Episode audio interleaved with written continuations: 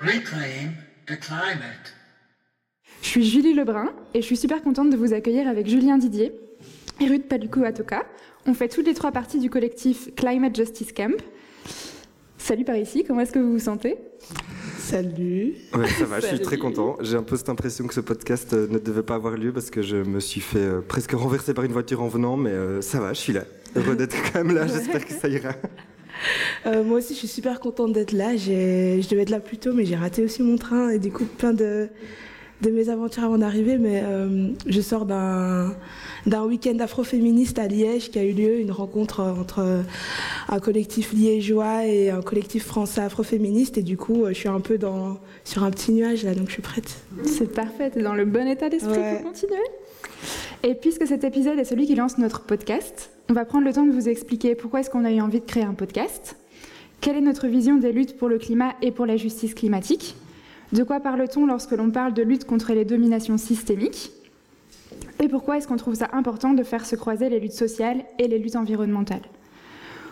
On va vous parler de tout ça en vous partageant nos expériences au sein de différents collectifs, dont le Climate Justice Camp. On va essayer d'être simple et pédagogique parce qu'il y a quelques petits trucs à expliquer. Alors, qu'est-ce que c'est que ce fameux Climate Justice Camp?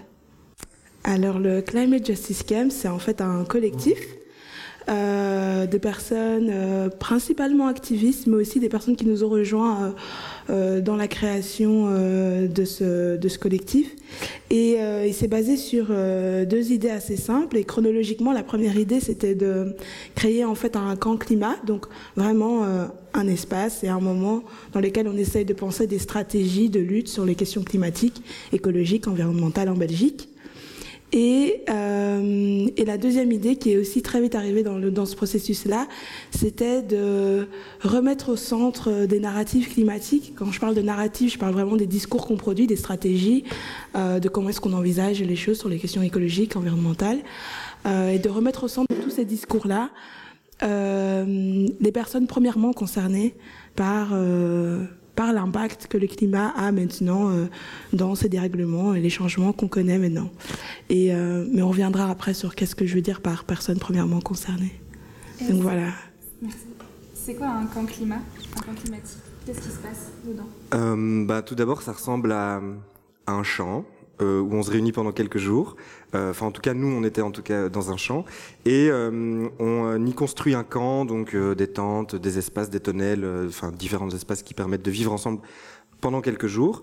Et c'est un espace aussi où on vit en autogestion, c'est-à-dire que ben, euh, tout le monde participe un petit peu à euh, la vie du camp, c'est-à-dire euh, faire la faire la, hum, la nourriture, préparer les repas, nettoyer les différents espaces, nettoyer les toilettes, accueillir les personnes qui arrivent et tout ça. Donc il y a toute une petite vie. Et ben, un petit peu le, le, le, le but de ça, c'est d'y organiser des moments de rencontre, de débat, de réflexion, de, de partage autour des questions, ben, en, en, en l'occurrence pour nous, autour des questions de justice climatique et de lutte sociale, et aussi de toute autre chose qui pourrait s'y rapporter. Euh, voilà, avec aussi des films, des ateliers, des, moments euh, plus pratiques ou des moments plus, euh, plus théoriques. Et puis, ben, c'est aussi un moment où on prend le, le temps d'être juste ensemble, de se rencontrer, de faire la fête et de, de créer peut-être des nouveaux liens qui se font pas habituellement.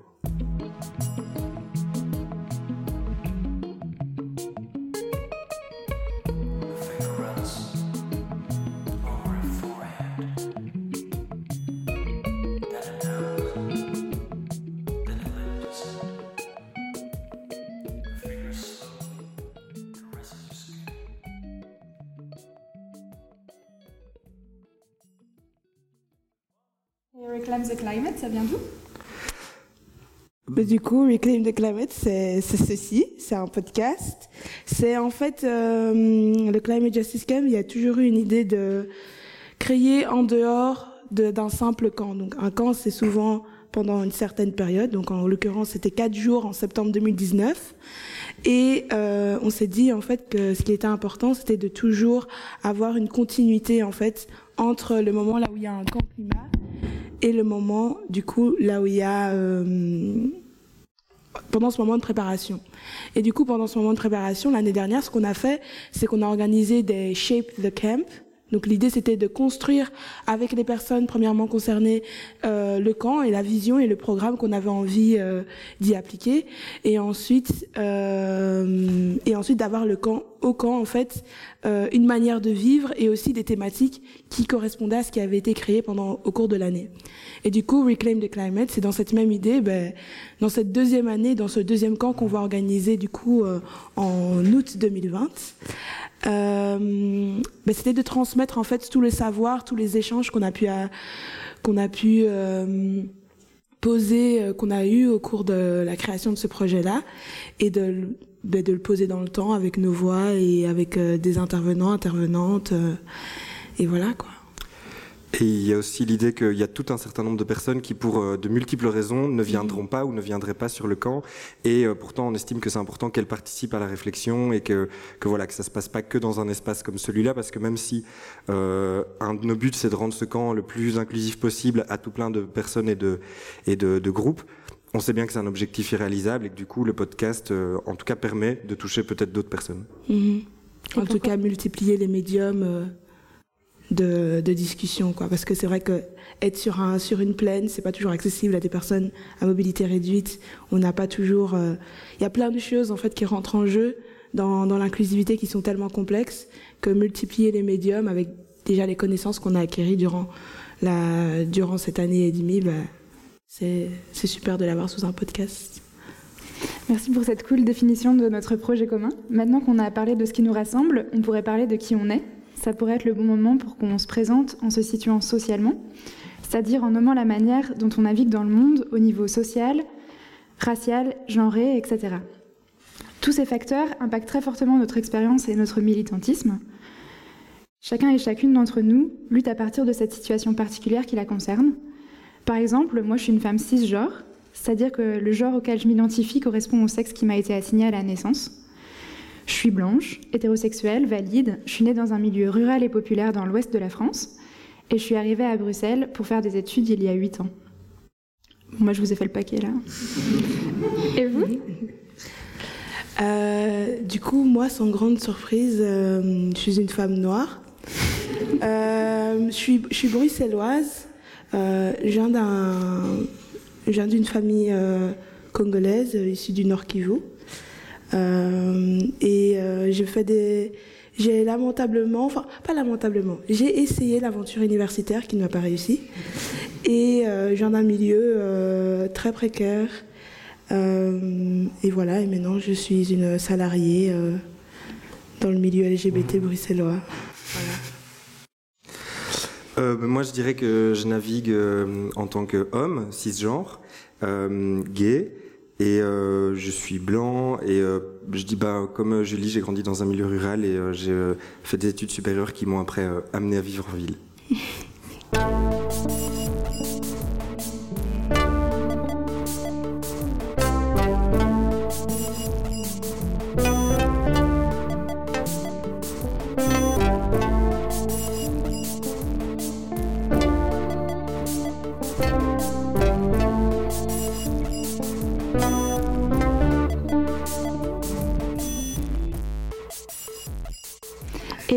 vous avez eu envie de commencer à militer? Alors, euh, moi j'ai commencé à militer il y a euh, 4-5 ans. Et euh, ça a en fait commencé tout d'abord dans euh, justement cette aventure universitaire à Louvain-la-Neuve. Euh, donc l'idée c'était de tout d'abord m'investir sur euh, mon campus, donc euh, dans les milieux étudiants, sur les questions du coup qui touchaient euh, autant à l'accessibilité des études. Après ça c'est un peu, euh, je me suis un peu intéressée aux questions climatiques et euh, tout doucement. En revenant à Bruxelles, je me suis engagée dans des actions de désobéissance civile, des actions directes et différentes formes, euh, en tout cas, d'activisme. Et on va dire que euh, voilà, moi, en tout cas pour moi, c'était l'activisme était quelque chose de, de qui coulait de soi en soi. Enfin, c'était vraiment, euh, pour moi, il y a toujours eu une raison de militer en soi. Il y a toujours eu des injustices, et je savais que pour moi, militer, c'était pas quelque chose d'exceptionnel. J'ai pas eu un jour une révélation. Je me suis dit, oh mon Dieu, il faut militer. Mais en tout cas, ça, ça collait de soi. Mais par contre, voilà, j'ai été introduite aux questions euh, climatiques, écologiques, et du coup, euh, pour moi, j'étais en mode, ah, mais c'est intéressant. Et du coup, je me suis investie dans des questions euh, écologiques, climatiques, un peu plus tard. Et ensuite, après, je me suis un peu épuisée des questions climatiques. Et c'est parce que ça devenait un peu redondant, il y avait des discours auxquels je m'identifiais pas nécessairement. Et du coup, à un moment, je me suis dit, bon, est-ce qu'il faut que je prenne un peu une distance pour vraiment mieux comprendre de quoi est-ce qu'on parle quand on parle de climat? Pourquoi est-ce que on, euh, est-ce qu'on crie tel ou tel slogan? Quel discours est-ce qu'on a envie de, vraiment faire passer? À qui est-ce qu'on a aussi envie de s'adresser? Parce que souvent, quand on crée des actions ou euh, on s'adresse en général à une institution, on s'adresse, euh, ça peut très bien être à une commune, qu'à une ville, à, l'État. Euh, donc voilà, plein de choses en tout cas qui, m'ont fait questionner. Et là, je me suis dit, je suis un peu fatiguée, donc je vais, euh, questionner vraiment qu'est-ce qui se passe dans tous ces discours-là. Euh, et enfin, les, évidences sont, arrivées assez vite. C'est que déjà de un, euh, dans les milieux militants dans lesquels j'évoluais, ben, j'étais souvent la seule personne noire. Et du coup, c'était vraiment une question de me dire comment ça se fait que euh, je serais la personne noire qui est la seule personne noire qui serait intéressée par les questions climatiques.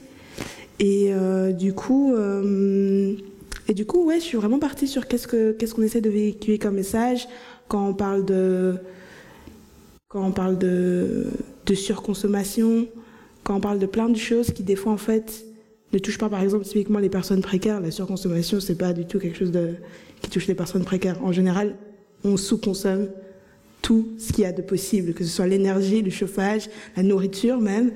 Euh, et donc voilà, plein de, plein de choses qui étaient vraiment à déconstruire, et même sur les questions, sur les questions de genre, sur les pratiques qu'on a quand on est en milieu militant, et, euh, et même sur les questions raciales aussi, de savoir comment est-ce que comment est-ce qu'on parle d'environnement en milieu urbain à Bruxelles, comment est-ce qu'on vit euh, l'environnement, en tout cas l'accès à un environnement sain en milieu urbain quand on est euh, quand on vit dans, dans des quartiers dits populaires, donc par exemple à, Bruxelles, je dirais par exemple Anderlecht, là où j'ai grandi, euh, typiquement, comme, comment est-ce qu'on on aborde ces questions-là et pas euh, en plein milieu du bois de la Cambre, quoi, par exemple. Donc c'est vraiment des choses comme ça. Euh, ben, euh, moi, je dirais que j'ai toujours été euh, plus ou moins sensible à des, à des, questions écologiques, même avant que je puisse peut-être le nommer, en tout cas depuis assez petit. Et euh, bon, évidemment, euh, dans les années 90, c'était fort le tri des déchets. Donc j'étais en train d'encourager mes parents euh, ou de les obliger à trier leurs déchets, peut-être comme je pense beaucoup de gens de ma génération. Et à partir de mes études, j'ai pu ben, rencontrer plus de gens, plus de visions, on va dire, confrontantes, et notamment une certaine vision qui m'a beaucoup marqué, qui est l'idée de décroissance à partir du constat de l'impossibilité de concilier croissance capitaliste et équilibre écologique. Et donc à partir de là, ça m'a quand même beaucoup rapproché de plein de mouvements et de et euh, comme Ruth disait aussi, euh, de, l'idée de, nouveaux modes d'action, ou euh, enfin nouveaux entre guillemets pour moi, tels que de la désobéissance civile, de l'action plus directe, et ainsi de suite. Et donc, bah, ça m'a beaucoup formé et sans doute, enfin, apporté beaucoup de choses. Mais c'est vrai qu'il y avait certaines choses que je constatais, par, enfin, parfois me poser un peu question et j'avais pas spécialement les clés à l'époque. Par exemple, je constatais que j'étais la seule personne euh, queer, donc euh, pas euh, cisgenre et hétéro, dans beaucoup de ces mouvements militants. Alors que pourtant tous ces mouvements, a priori, proposaient des visions progressistes de la société. Et je, je, comprenais pas trop, je me demandais, tiens, mais qu'est-ce que c'est, enfin, pourquoi? Il faut dire aussi que c'était à l'Université catholique de Louvain, ça explique peut-être ça, mais...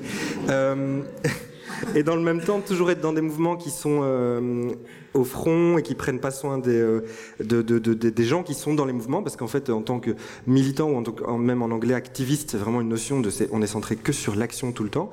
Euh, ben, je, me rendais compte que ça m'a euh, aussi, il y avait un peu quelque chose de, l'ordre d'un épuisement progressif comme ça qui peut, qui peut, qui peut arriver et qui et où ce manque de soins dans nos mouvements fait que j'ai un peu été chercher ça ailleurs. Et euh, ben, entre autres, c'est à ce moment-là que je me suis rapproché justement des luttes LGBT, auquel je m'étais un peu intéressé jusque-là. Euh, je pense en grande partie parce que moi-même, étant un mec cisgenre blanc, ben, j'ai un peu euh, le plus entre guillemets de privilèges dans cette euh, dans ces euh, communautés-là, et donc je pouvais faire comme si il n'y avait pas eu la nécessité de mener des luttes LGBT pour que simplement je puisse tenir la main de la personne que j'aime dans la rue, par exemple. Et bon, bah à un moment, on commence aussi à comprendre que ça, c'est aussi quelque chose qui existe toujours, et c'est là aussi où j'ai vu que en fait, par exemple, dans les mouvements écologistes ou de justice climatique, on ne parle jamais de ce que ça veut dire de lutter contre quelque chose de a priori très très grand, important contre les, comme les dérèglements climatiques, tout en luttant au quotidien pour sa propre sécurité euh, ou en ce qui me concerne son propre sentiment de honte ou euh, de ne pas avoir de valeur personnelle face à l'homophobie par exemple. Euh, mais qu'en fait ça, ça concerne aussi euh, ben, euh, les femmes qui doivent lutter au quotidien pour une sécurité euh, physique dans plein d'endroits ou pour juste avoir la parole ou pour les personnes racisées pour juste bah, exister dans les médias ou la société de manière générale ou contre leur, pour euh, survivre face euh, aux violences euh, institutionnelles. Et du coup, bah, ça a créé un sentiment comme ça d'écart, de dire bah, tiens c'est bizarre parce qu'en fait on lutte pour des choses, mais en fait là où les choses arrivent et se marquent dans nos vies, en tout cas beaucoup de mouvements et en particulier les mouvements écologistes que je connaissais n'en parlent pas. Euh, et du coup à ce moment-là, bah, c'était plutôt une réaction de bon bah en fait je m'en éloigne parce que du coup j'y trouve pas ce qui me ce qui me nourrit.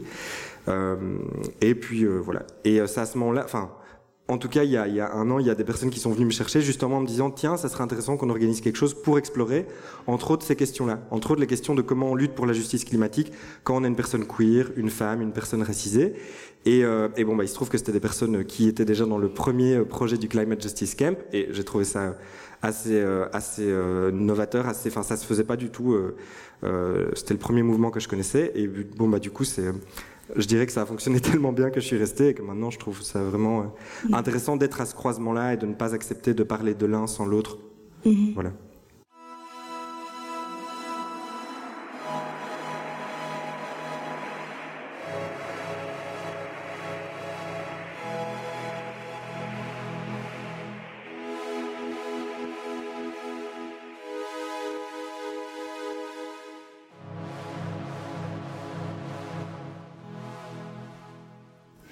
Euh, tu parlais de justice climatique. Est-ce qu'il y aura un de vous deux qui aurait envie de tenter une petite définition? Je t'en prie. Alors, Le petit cadeau. soyons humbles. Ma manière, moi, de, en tout cas, quand je réfléchis à cette question de, ok, en fait, euh, en réalité, qu'est-ce que je trouve intéressant dans, dans cette idée de justice climatique, c'est de, de dire que la, hum, les dérèglements climatiques en général sont à la fois la conséquence et la source d'injustice et euh, de domination euh, systémique. Donc la conséquence, parce que bah, quand on s'intéresse un petit peu aux causes de, des dérèglements climatiques euh, plus euh, profondément, ben, on se rend compte à quel point évidemment il y a des systèmes d'exploitation et d'oppression qui sont derrière en fait. Euh, on parle bien sûr bah, en tout cas dans les mouvements écologistes, on parle le plus souvent du capitalisme comme euh, bah, un système qui, à travers sa course au profit, à l'exploitation, bah, épuise les, euh, les ressources dites naturelles, mais aussi bien sûr exploite les populations, les travailleuses, les travailleurs, et euh, nous entraîne dans une spirale de croissance et de surexploitation qui fait que on, en, on en est là. Et ça, c'est un discours qu'on entend euh, bon, bah, dans certains mouvements assez souvent. Euh, mais par exemple, on parle beaucoup moins du fait que, euh, bah, le, si on regarde le, le, colonialisme comme système aussi d'exploitation et d'oppression, à quel point c'est à la source en fait de euh, l'installation de modes, de culture et d'exploitation à la fois à nouveau de, de, la terre et des populations humaines, qui était hyper important, hyper impactant. Et d'ailleurs, enfin, et il y a aussi une certaine notion naïve de oui, mais du coup aujourd'hui le colonialisme serait officiellement terminé parce qu'il n'y a plus de euh, colonies officielles ou presque plus dans le monde. Mais non, en fait, on peut remarquer à quel point ce système laisse des, stigmates très importants sur les territoires, sur les personnes, euh, et aussi dans nos imaginaires. Euh, enfin, on est maintenant pendant la saison du carnaval, on voit à quel point ces imaginaires colonialistes de domination sont encore présents. Et euh, bah, pour citer un peu le troisième grand système qui est, qui est souvent nommé dans ce cas-là, la question du patriarcat, euh, donc c'est-à-dire de la domination euh, instituée d'un genre, donc le genre homme, sur le genre dominé femme, mais aussi toutes les identités, expressions de genre et sexualité vues comme euh, divergentes de la norme binaire, hétérosexuelle, cisgenre. Bon, bah, euh, on, on, montre aussi de plus en plus, ou on comprend de plus en plus comment le patriarcat est aussi à la source d'une vision de l'exploitation et euh, peut-être en particulier de l'objectification euh, tant des femmes que de ce qui est vu comme naturel. Et entre autres, euh, ben, le, les, mouvements écoféministes ont beaucoup travaillé pour montrer ces liens entre patriarcat et, destruction des, systèmes écologiques. Et donc ça, c'est un petit peu ce qui amène à l'idée de justice climatique, c'est dire, ben, en fait, euh, il n'y a pas de catastrophe naturelle, il n'y a pas de, enfin, de, de catastrophes qui ne soient que naturelles, c'est-à-dire que les dérèglements climatiques sont euh, apportés à travers des systèmes sociaux qui ont, euh, qui ont, voilà, qui ont fonctionné depuis des centaines d'années.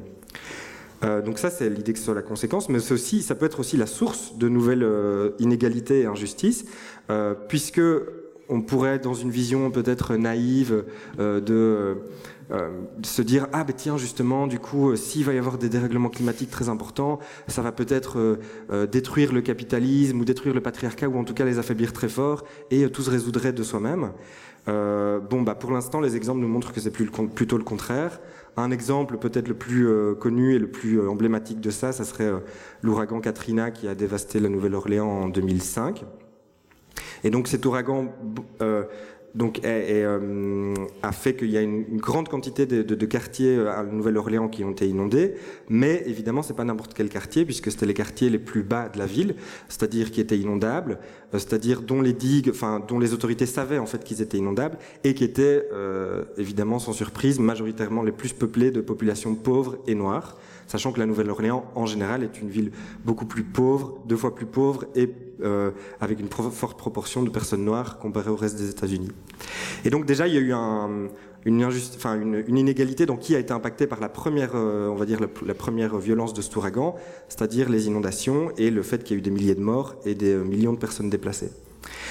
Mais encore après, dans la réponse que la société a apportée à ça, ben, il y a eu énormément d'injustices, puisqu'on a pu voir à quel point l'administration euh, donc Bush à l'époque n'a pas du tout réagi euh, comme elle l'aurait dû face à cette catastrophe, qu'il y a eu un temps de réaction extrêmement long, euh, qu'il y a eu un niveau de réaction qui était beaucoup trop faible par rapport à la catastrophe et par rapport à ce qu'on aurait pu imaginer si des États majoritairement blancs du nord des États-Unis avaient été touchés, par exemple.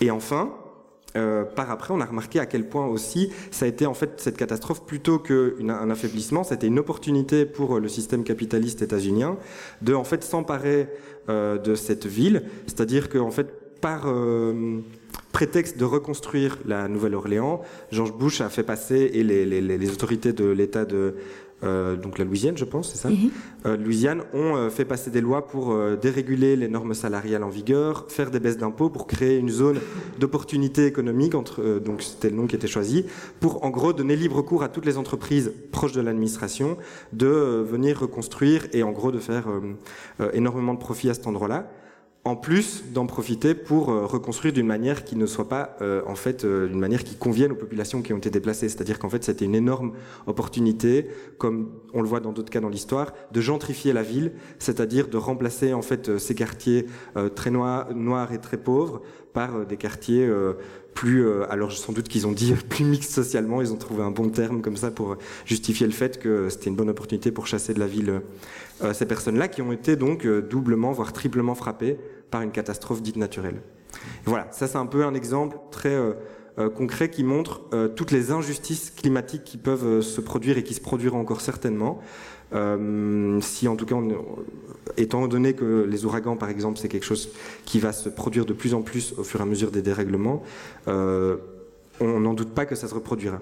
Et l'idée de justice climatique, ben, c'est effectivement de lutter contre ça en croisant à à tout moment toutes les perspectives de domination, d'injustice, pour euh, essayer de lutter euh, d'une manière politique, on va dire, euh, ça, juste pour la question climatique.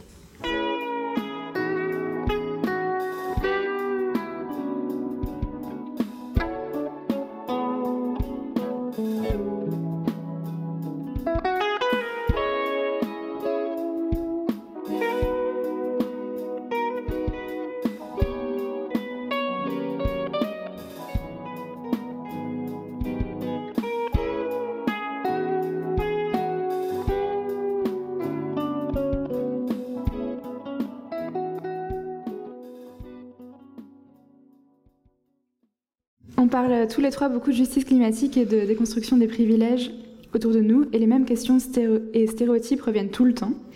Du coup, je propose qu'on réponde à quelques-uns, une bonne fois pour tous, maintenant. J'ai des petits papiers. Vous êtes prêts? On est prêts. ok. Le climat touche tout, touche tout le monde, on est tous dans le même bateau. Tu Alors, ouais, Ouais, j'aime bien celle-là. Parce que euh, dans, les, milieux militants, souvent, le climat, c'est euh, quelque chose qui est abordé comme on est tous dans le même bateau et euh, qui, devrait toucher tout le monde parce que l'objectif serait que euh, un jour on puisse tous se tenir la main, respirer l'air frais, etc. Mais revenons à la réalité. Là, on vit sur Terre, là où, en fait, comme on l'a expliqué, comme quand on s'est situé, euh, on vit dans des milieux ruraux, urbains. Donc ça veut dire, ça veut pas dire que d'un côté, le paysage est plat et joli et vert, et de l'autre, il y a plein de bâtiments. Ce qui veut dire, ça veut dire rural urbain, ça veut dire qu'on a deux manières, par exemple, de définir comment est-ce qu'on exploite deux endroits différents. Et après, on peut décider de, de les préserver et de les inscrire au patrimoine, je sais pas quoi. Et voilà. Mais c'est juste deux manières d'exploiter euh, deux endroits sur la Terre, là où foncièrement, la manière dont on va les exploiter va faire que l'environnement euh, auquel on a accès, l'air qu'on va respirer va déjà être différent. Donc je vous donne un exemple très concret, mais déjà ces choses-là séparent la manière dont on vit les questions climatiques et environnementales de manière générale.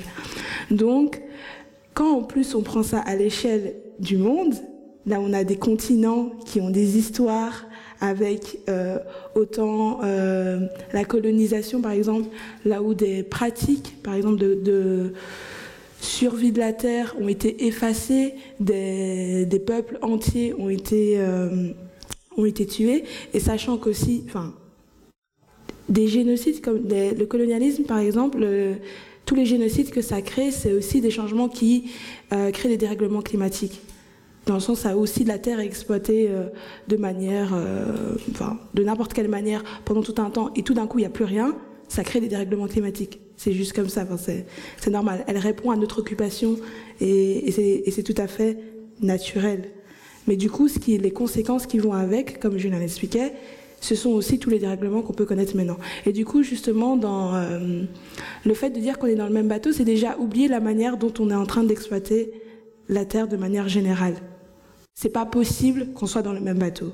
Donc il faut déjà partir de, ce carcan-là, de se dire on n'est pas là pour juste respirer le même air, on est là pour faire en sorte que peu importe là où on vive, on puisse le vivre bien et euh, de manière aussi à survivre à de potentielles, euh, euh, de potentielles catastrophes naturelles qui peuvent, euh, qui pourraient arriver. Et du coup, là, elles seraient vraiment dites naturelles. Mais c'est pas le cas parce qu'on qu'on est là et qu'on fait des choses et qu'on qu'on s'exploite non seulement la terre mais on s'exploite entre nous et, et ça joue aussi tout ça. Euh, du coup, dans, la, dans un, du coup, je reviens ici en Belgique. Le fait de dire qu'on est dans le même bateau, c'est aussi euh, justement tout, nier toutes les dynamiques qui peuvent exister dans, dans la manière dont on s'exploite. Ça veut dire comment est-ce qu'on navigue dans des espaces urbains, comment est-ce qu'on navigue dans des espaces ruraux. Euh, savoir en fait que par exemple les, les, femmes se promènent majoritairement entre telle heure et telle heure, mais que de telle heure à telle heure en fait on les voit beaucoup moins dans, les, dans certains espaces. C'est plein de choses qui touchent à l'environnement et euh, sur lesquelles en fait on essaye de tous se rassembler pour euh, créer un mouvement plus fort et de, je rappelle encore, de pouvoir euh, s'adresser finalement peut-être aux mauvaises personnes ou aux mauvaises institutions. Et du coup, nous, euh, savoir qu'on n'est pas dans le même bateau, ça permet de savoir aussi à qui est-ce qu'on doit s'adresser, déjà. Donc moi, par exemple, quand j'essaie de parler de climat, ben, je vais parler directement au, personnel de savoir, mais en fait, les questions raciales sont clairement liées aux questions climatiques. Et du coup, de savoir euh, comment est-ce que ça peut nous impacter, etc. Et donc voilà, sortir de cette idée qu'on est dans le même bateau et main dans la main, mais on a plus à créer des solidarités, des liens pour vraiment avoir un discours efficace, quoi. Julien, t'es prêt? Autre question? Ouais. Cool. Ok, là c'est l'urgence climatique. C'est maintenant ou jamais qu'il faut agir pour ne pas dépasser la ligne rouge. Je laisserai vite compléter celle-là parce que je sais qu'elle l'aime bien.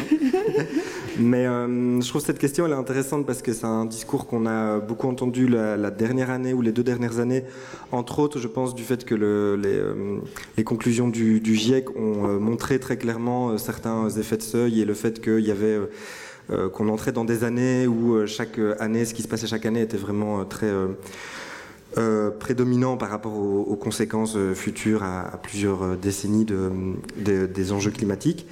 Et du coup, ça a donné cette idée euh, où en un coup, et en plus, ça a coïncidé, j'ai l'impression, avec le fait qu'en Belgique, on a commencé à voir des premiers impacts concrets du, euh, des dérèglements climatiques, c'est-à-dire qu'on a vécu, euh, je pense que c'est surtout ça qui a marqué des gens, euh, deux étés de suite des canicules assez importantes, ou en tout cas des extrêmes de température assez importants. Et là, il y a eu en un coup un réveil, et en soi, ce réveil, je pense, est salutaire, parce que du coup, ça a permis à ce que, en Belgique, en Europe et dans plein d'autres pays, il y ait un réveil de la question climatique comme une question politique, et que des gens descendent dans la rue pour manifester, c'est vraiment nécessaire et important. mais du coup, avec cette idée de ne pas dépasser la ligne rouge, comme si jusqu'à présent c'était OK. Et que là, on risquerait euh, de, euh, de perdre quelque chose qu'on n'avait pas perdu avant. Et ça, euh, ben c'est pas. je trouve que euh, confronter un peu cette question, c'est pas pour dire que ça ne soit pas, qu'il n'y ait pas des enjeux qui se passent maintenant et qui sont extrêmement importants, ou que certaines personnes vivent des, euh, des changements maintenant dans leur vie ou dans leur conception, mais c'est de, de, de, nier le fait que ça s'est déjà produit, euh, que ça se produit déjà pour des millions et des milliards de personnes aujourd'hui dans le monde, euh, à savoir de vivre déjà des impacts de dérèglement climatique, et en fait d'avoir leur milieu de vie qui ont été détruits ou qui sont en cours de destruction. C'est-à-dire que euh, c'est un petit peu en, même, on pourrait rapprocher cette idée-là de l'idée, euh, d'une certaine idée de, euh, des personnes qui ont écrit autour de l'effondrement et présenter ça comme euh, vraiment quelque chose de claque, blanc ou noir, pam, on était dans une société qui fonctionne bien et on est dans une société qui fonctionne plus, qui nie en fait tout à fait toutes les destructions, les oppressions qui en fait sont vécues aujourd'hui par ben, à nouveau des, des millions et des milliards de personnes quotidiennement. Et du coup, bah, il y a un peu cette idée que si en fait on croit à cette idée de ligne rouge qui euh, ne serait pas à dépasser parce que jusqu'aujourd'hui ça irait bien, bah, si on peut tenir ce discours, c'est parce que globalement on a profité du système tel qu'il était installé jusqu'à présent et qu'il n'y avait pas dans euh, ma vie ou notre vie des éléments qui impactaient directement et qui montraient le fait qu'il y a déjà énormément de, choses contre lesquelles euh, lutter. Et donc, bah, typiquement, si euh, on est un, si on a un vécu euh, d'hommes euh, blancs, de personnes blanches et d'une condition économique favorisée, bien on peut se dire ah oui, là maintenant on commence à risquer quelque chose. Et donc c'est un peu le, le, réveil, je dirais, des classes moyennes blanches et supérieures européennes qui se dit ah maintenant il y a un risque. Et en soi, à nouveau, je dis en soi, enfin pas de problème et, et, accompagnons ça et faisons en sorte qu'il y ait une politisation en fait de ça. Mais là où ça devient dangereux, c'est que quand ces personnes viennent euh, prétendre expliquer, et ça, ça s'est vu à d'autres personnes, et en particulier à des personnes euh, minorisées d'une manière ou d'une autre, que c'était maintenant, que c'était important, c'est là qu'il fallait lutter. Et de leur expliquer qu'elles comprenaient pas qu'il y avait quelque chose. quoi. Et en plus de ramener cette notion d'urgence, qui euh, bah, à plein d'endroits est important, mais là comme un impératif qu'il faudrait tout arrêter pour lutter contre le climat, parce que ça deviendrait la priorité absolue. Euh, voilà. Alors que les priorités absolues, il y en a tous les jours des centaines pour euh, plein de gens. Mhm.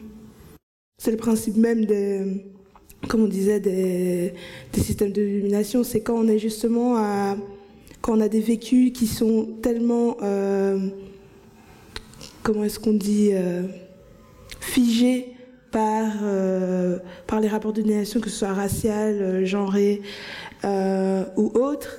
Les, les urgences, elles sont toujours multiples quelqu'un en soi qui euh, t'appelle à manifester dans la rue quand en fait tu dois répondre à comment est-ce que tu vas nourrir ton enfant ce soir, il n'y a pas d'urgence à savoir si dans dix ans euh, quelque chose va arriver.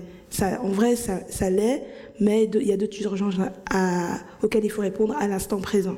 Et donc c'est vraiment pouvoir changer, enfin changer un discours qui intègre justement toutes ces réalités justement multiples et apporter en fait euh, un discours là où la personne justement qui devrait, euh, qui devrait du coup, se, je sais pas, se sentir mal de ne pas euh, pouvoir militer ou participer, veut juste se dire, en tout cas là, je sais que je suis représentée dans toutes ces personnes qui marchent.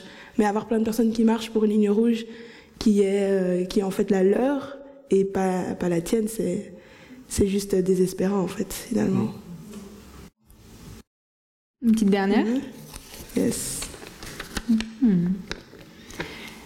Déjà, lutter pour le climat, c'est compliqué. Alors si en plus, on doit s'occuper des questions sociales, de racisme ou même de genre, on n'y arrivera jamais. Alors, ça c'est très simple. C'est très simple. Euh, non, mais il y, y, a une chose, c'est... Euh, souvent, en fait, on a l'impression qu'il faut... que c'est. Parler de, de lutte climatique et de lutte sociale, c'est s'éparpiller, en fait c'est quelque part, c'est trop difficile. Alors moi, souvent, je dis, mettez-vous dans ma peau cinq minutes et on fait tout en même temps tous les jours. Et donc, euh, c'est assez intéressant. Euh, mais c'est vraiment ça en fait. Il faut se rendre compte aussi des fois de, la violence de ces discours. Moi souvent je dis il y a quelque chose de, enfin, de l'ordre de très inhumain dans ce, type de discours parce que ça nie vraiment le fait que des communautés entières, parce que là je, parle de je, mais je parle en fait d'un nous, c'est des communautés entières qui le font vraiment tous les jours. Je veux dire foncièrement, moi, mes, mes parents viennent d'une région au Congo d'agriculteurs, ce sont des choses qu'ils font au jour le jour. Euh, avec des incertitudes, euh, avec des incertitudes politiques, des problèmes pour avoir même accès à leurs terres qui leur appartiennent, certes, mais des incertitudes politiques qui font des choses comme ça. Donc c'est des choses avec lesquelles, euh, avec lesquelles les gens vivent en fait. Mais quand c'est pas centré sur ta personne privilégiée, ça devient quelque part quelque chose d'éparpillé et de problématique. Donc je pourrais euh, prendre un angle pédagogique et expliquer euh, telle ou telle chose, mais il y a vraiment une, euh, une, nécessité de se décentrer et de recentrer le discours sur qui est impacté en fait par les questions climatiques, qui est en train de vivre ces, ces questions au jour le jour, euh, dans son environnement. Euh, urbain ou rural. Quoi. C'est vraiment, c'est, vraiment sur cette thématique-là, c'est recentrer les personnes qui sont en train de vivre au centre pour qu'elles puissent créer les solutions qui sont nécessaires pour répondre aux problèmes maintenant, mais aussi euh, aux problèmes futurs. Quoi. Mmh.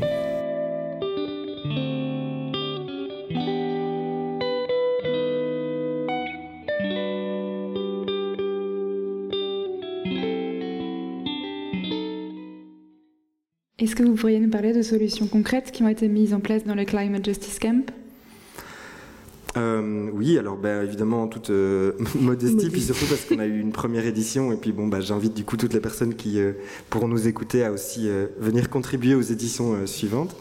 Mais disons qu'on on, on, a essayé de Ruth parler des, des événements Shape the Camp qu'on a organisé l'an passé et qu'on va relancer ici pendant la, le printemps. Donc c'est vraiment des, des, des, moments de co-construction du camp qu'on a organisé avant que le, le, camp climat ne prenne forme. Et d'ailleurs où à un moment on n'avait pas, enfin on était très euh, ouverte et ouvert sur la forme que prendrait le camp à certains endroits, justement pour que ces moments de co-construction soient euh, enfin quelque chose de vrai et pas juste on fait semblant de vous écouter évidemment.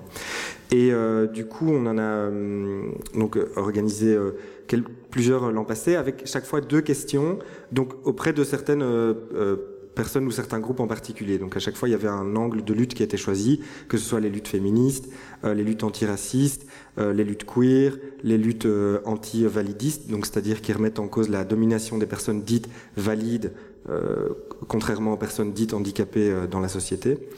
Et à chaque fois, on avait deux grandes questions qui étaient euh, est-ce que vous, vous euh, aujourd'hui, vous vous sentez euh, prenant part à des mouvements écologistes pour la justice climatique ou associés ou pas Et en y étant ou en n'y étant pas, qu'est-ce que vous ressentez? Quelle place vous pouvez avoir? Comment vous vous sentez incluse, inclus, accueilli ou en tout cas la liberté de développer vos propres manières d'être et de faire? Et la deuxième question, c'était ben, pour vous, parler de justice climatique depuis votre perspective, ça veut dire quoi? Donc à la fois une question sur le comment on lutte et une question sur de quoi on va parler dans, euh, euh, dans ces questions de lutte-là.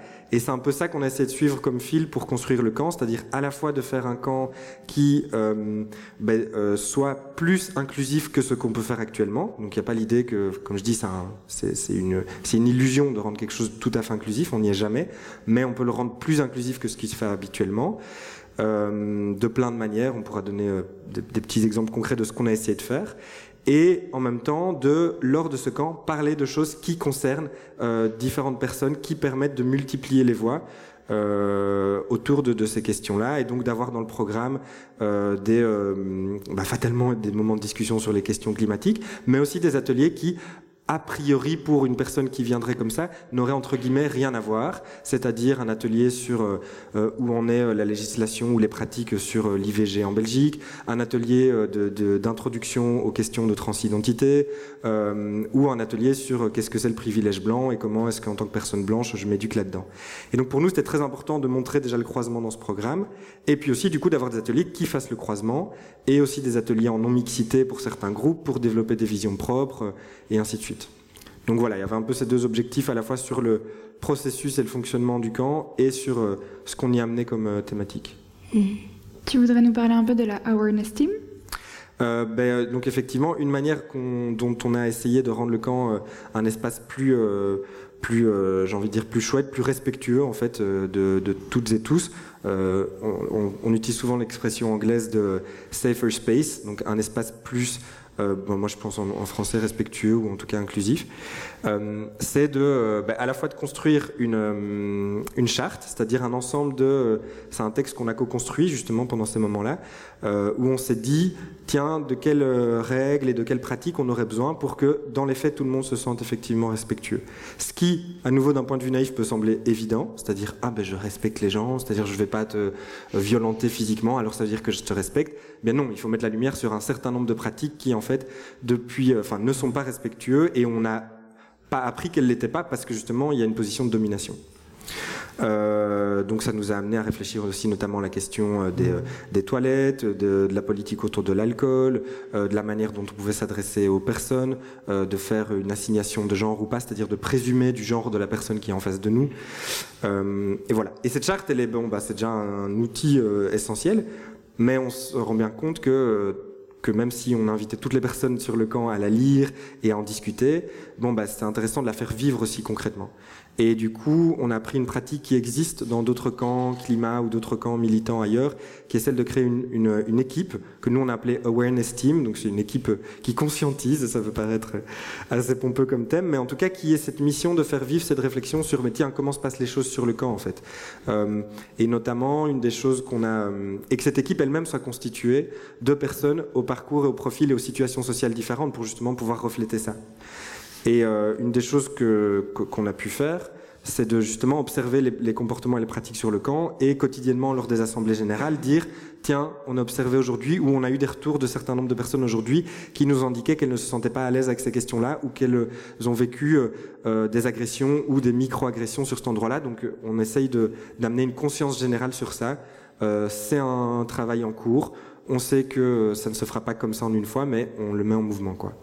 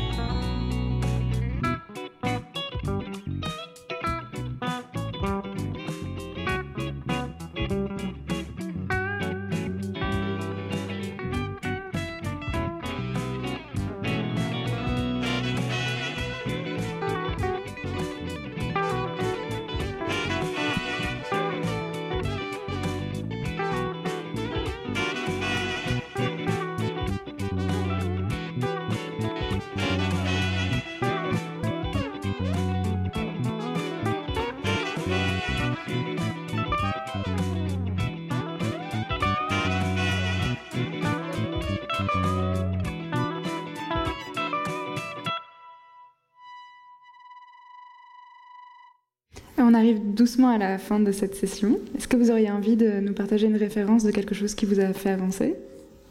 Alors moi aujourd'hui, je vais partager un petit, euh, un petit livre. Euh, c'est pas directement sur les questions climatiques, mais aujourd'hui c'est une journée spéciale en Belgique parce que c'est euh, le Black History Month Belgium. Donc euh, c'est un mois entier dédié aux identités noires. Et, euh, et dans cette idée de toujours euh, adresser des questions raciales en Belgique, et du coup aussi euh, dans tout plein d'endroits où les identitaires se retrouvent, je conseille vivement le livre de Mabula Soumaoro, qui est une conférencière, chercheuse, multi-talented, spécialiste des, des, communautés africaines américaines et elle a écrit un livre qui s'appelle Le triangle et l'hexagone. Et, en fait, ça parle vraiment de qu'est-ce que c'est être noir, mais notamment en Europe, mais aussi euh, dans un contexte historique, là où en fait les, euh, les personnes noires ont été, euh, ont été, ont été vraiment bougées en Atlantique euh, que ce soit euh, que ce soit en Amérique du Sud jusqu'en Amérique du Nord, mais aussi euh, mais aussi en Europe et, en Afrique. Et je crois que c'est enfin aussi un bon un bon outil pour comprendre l'ampleur de, de l'histoire que c'est, mais aussi, moi je trouve que dans les questions climatiques, on ne comprend pas à quel point tous ces mouvements dans l'histoire, mais aussi des mouvements géographiques, forgent en fait des fois nos mécompréhensions de, plein de questions. Et ça touche aussi aux questions climatiques, je crois, de vraiment pouvoir comprendre que toutes ces personnes éparpillées autour du monde euh, partagent en tout cas euh, une, identité et qu'il y a des choses qui euh, se sont faites, et notamment aussi du coup sur leur terre, en dehors des personnes individuelles qui ont été déplacées. Quoi. Ça, c'est ma petite recommandation. Merci. Euh, ben moi, j'ai euh, pas mal hésité parce qu'il y a pas mal de choses euh, chouettes qui, euh, qui sortent et qui se disent pour l'instant. mais je dirais que j'ai choisi de vous partager donc une écologie décoloniale. C'est écrit par Malcolm Ferdinand aux éditions Seuil.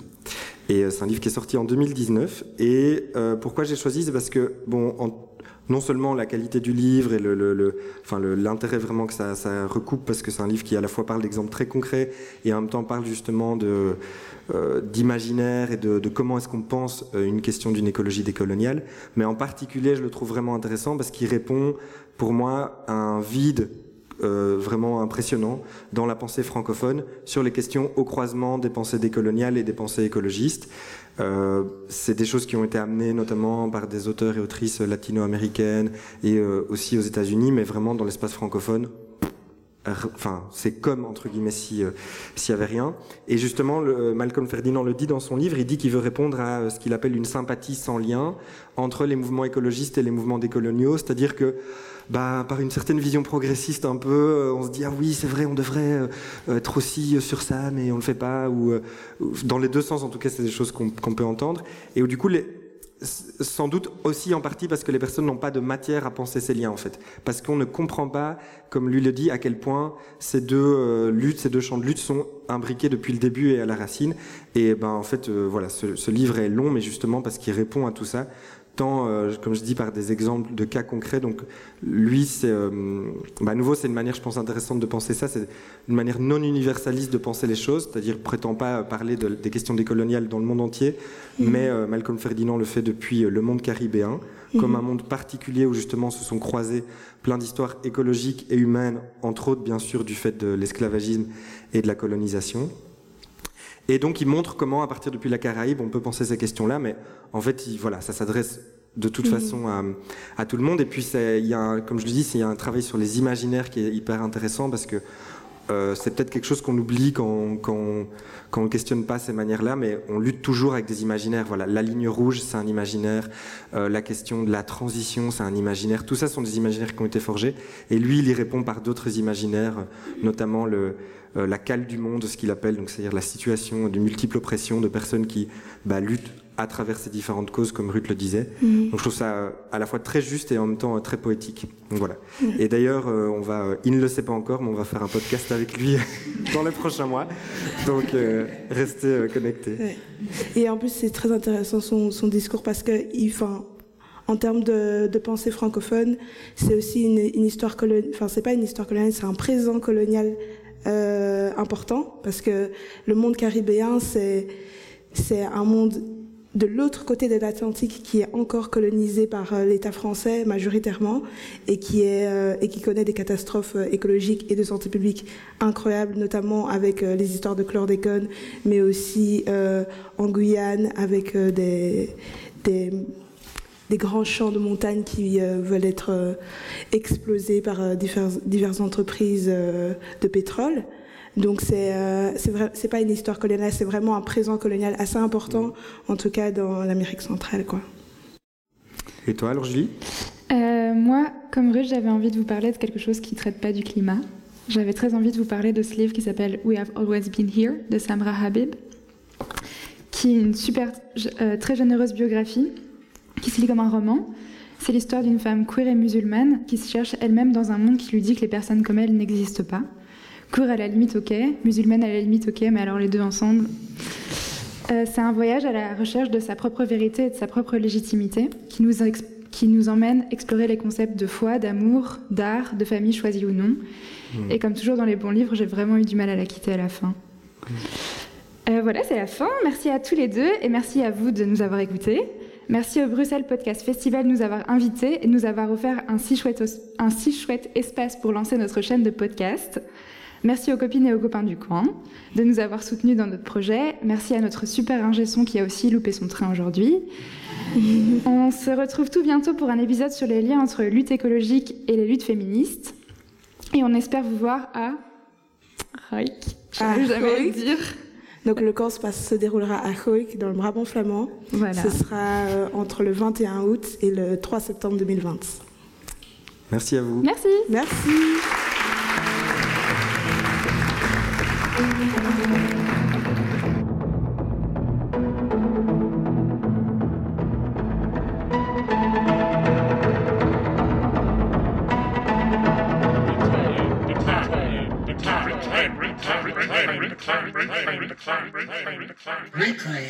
The climate.